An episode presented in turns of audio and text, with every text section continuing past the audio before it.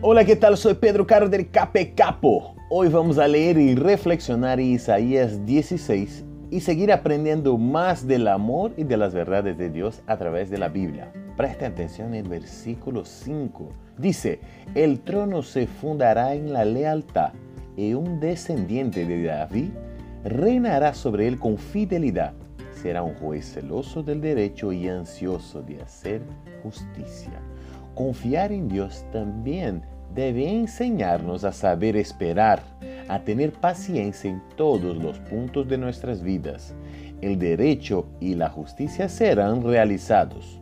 Nuestro papel como hijos del Señor es perseverar y esperar mientras tanto.